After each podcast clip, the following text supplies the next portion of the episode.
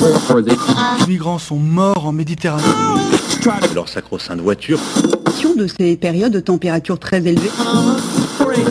Ces femmes qui subissent le harcèlement quotidien. On peut faire tellement plus. Peut-être sauver ce monde. So Good Radio. 10 minutes, pour sauver, le, monde. 10 minutes pour sauver le monde. La quotidienne info de So Good Radio.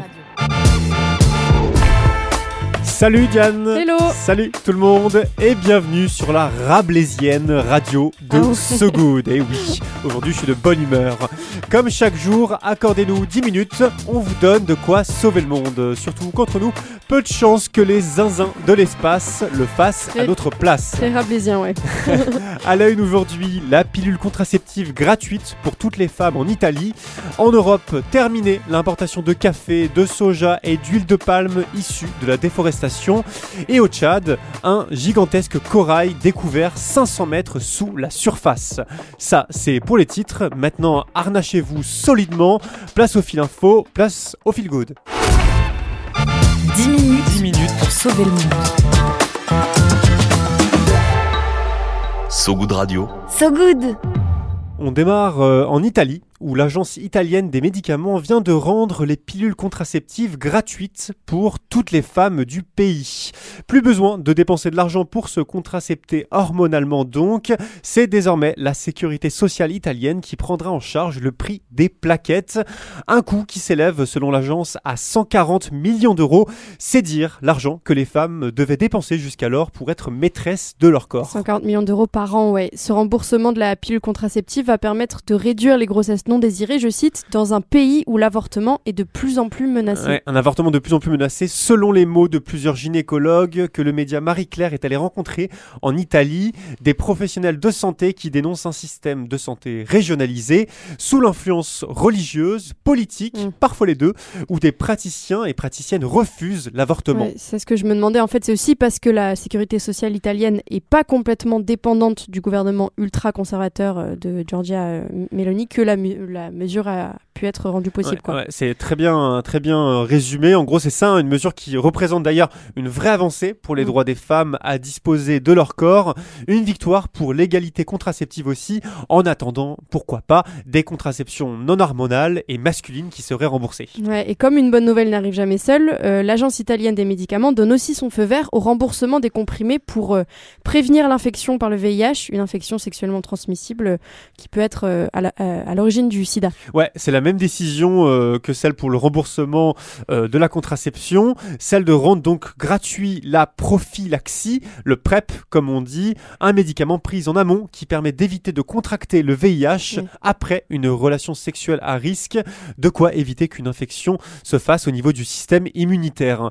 En France, le PrEP, lui, il est remboursé à 100% par la sécurité sociale, mais la pilule contraceptive, elle, est remboursée jusqu'à 26 ans.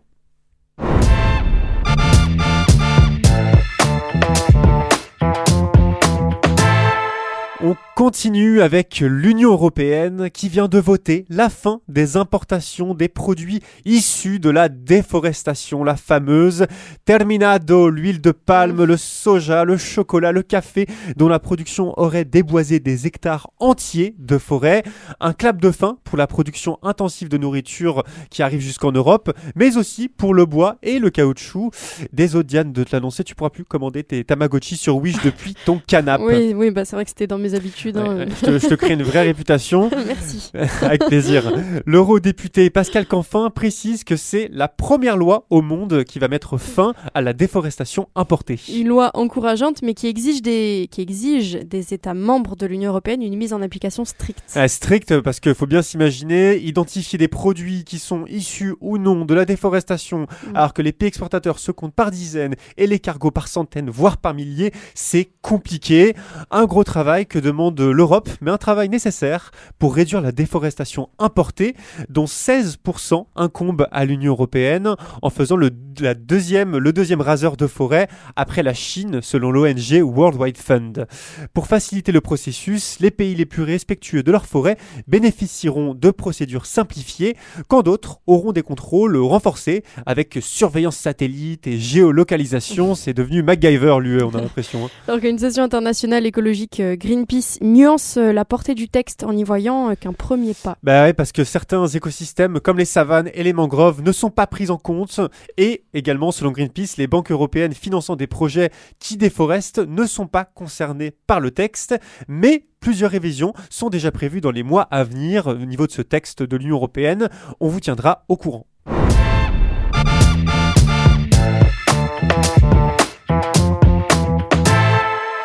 Ariel, écoute-moi. Le monde humain, c'est la pagaille. La vie sous la mer, c'est bien mieux que la vie qu'ils ont sous la terre. Et oui, Bérénice qui nous a choisi un délicieux son. Bérénice, notre journaliste, qui nous a choisi un très beau son pour parler d'une nouvelle réjouissante pour la vie sous la mer, justement. Tout un écosystème vient d'être découvert au nord-est de l'océan Pacifique, dans l'archipel des îles Galapagos, au large de l'équateur. Une région reconnue par l'UNESCO pour la richesse de sa biodiversité sous-marine et où se trouvait, presque sous notre nez en fait, un récif corallien vierge, adapté à l'eau froide, composé à 50% de coraux. C'est énorme. Souvent, c'est plutôt 20-30%. Un, ok, un sanctuaire de biodiversité qui vient euh, donc d'être cartographié pour la première fois, situé entre 400 et 600 mètres de profondeur, donc presque sous notre nez, comme tu dis, Oui, sur près, de, sur près de 2 km sur les flancs d'un volcan immergé. Ouais, il fallait, il fallait le trouver, hein, ce, on va pas se mentir, cette, cette œuvre de biodiversité. La dé- découverte s'est faite justement lors d'une expédition, la Galapagos Deep 2023, qui a eu lieu en avril. Le but de l'opération à la base, c'était de recueillir des données et d'étudier l'impact du changement climatique sur l'océan et de préserver donc les fonds marins du Galapagos. D'ailleurs, petite anecdote, l'équipe euh, qui a embarqué pour 4 semaines à bord du sous-marin était, c'était ce même sous-marin qui avait exploré un immense paquebot naufragé. Est-ce que ça dit quelque chose Bah, le Titanic. Le Titanic, tout à fait. Comme quoi, d'un naufrage à un sauvetage, il n'y a qu'un nœud.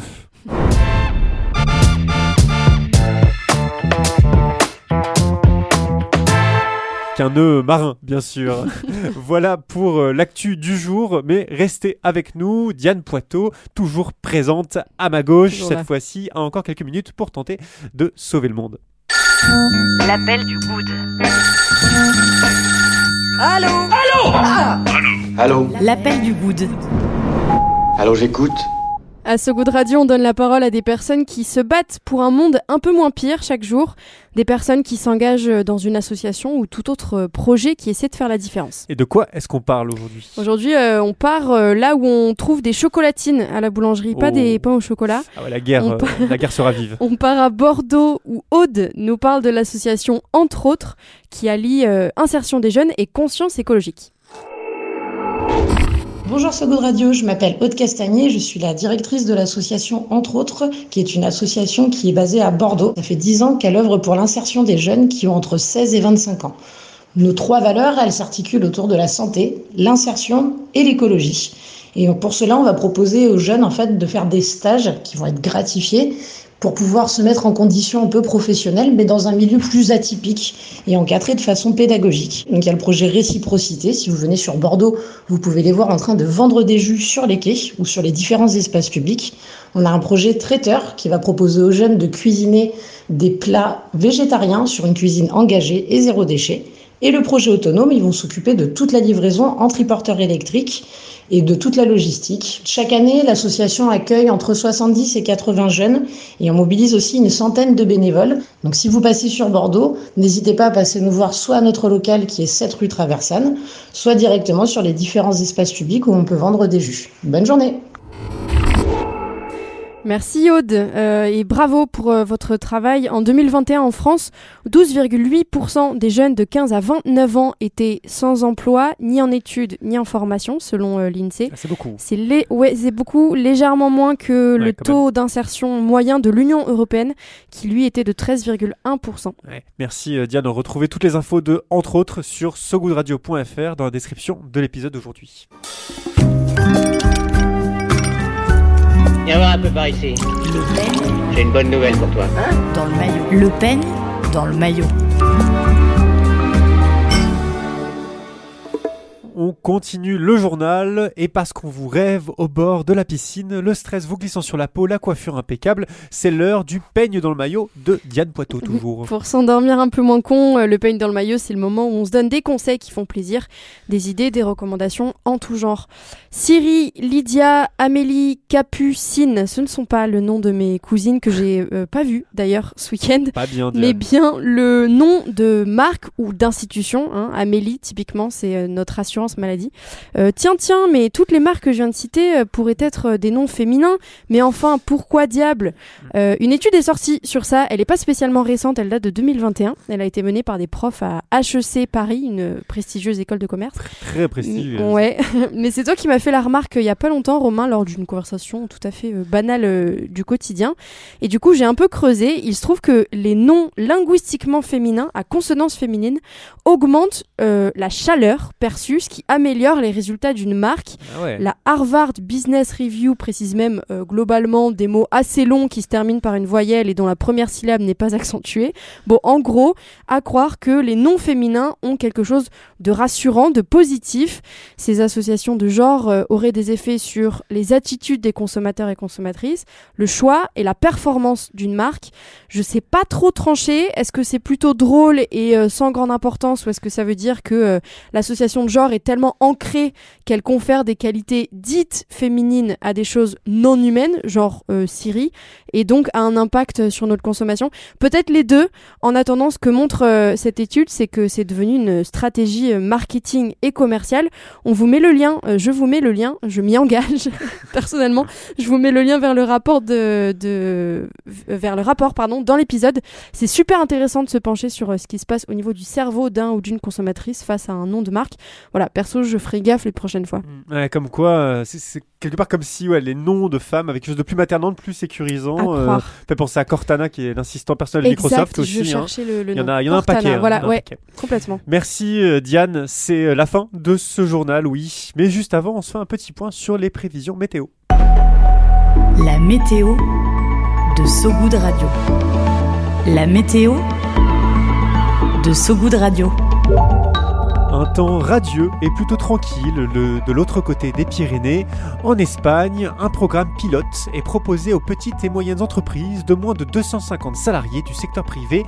Elles pourraient recevoir des aides si elles réduisent la semaine de travail à 4 jours, et ce, mesdames et messieurs, sans baisser les salaires. Fin de cette édition. Merci à vous qui nous écoutez en direct et à vous qui nous écouterez dans le futur en podcast sur notre site sogoodradio.fr et sur toutes les plateformes d'écoute. N'hésitez pas à parler de nous à vos potes, votre famille, votre beau-frère ou votre grand-oncle. Ça nous donne de la force et ça peut nous aider. On se quitte comme toujours avec un peu de musique. Aujourd'hui, on part sur du hip-hop à l'ancienne apparemment. Bluebird de Oneself, un trio formé dans les années 2000 par DJ Vadim, la chanteuse Yara Bravo et le rappeur Blue Room 13, si je le prononce bien. À très vite euh, sur So Good Radio. Salut Diane. Salut tout le monde. Ciao.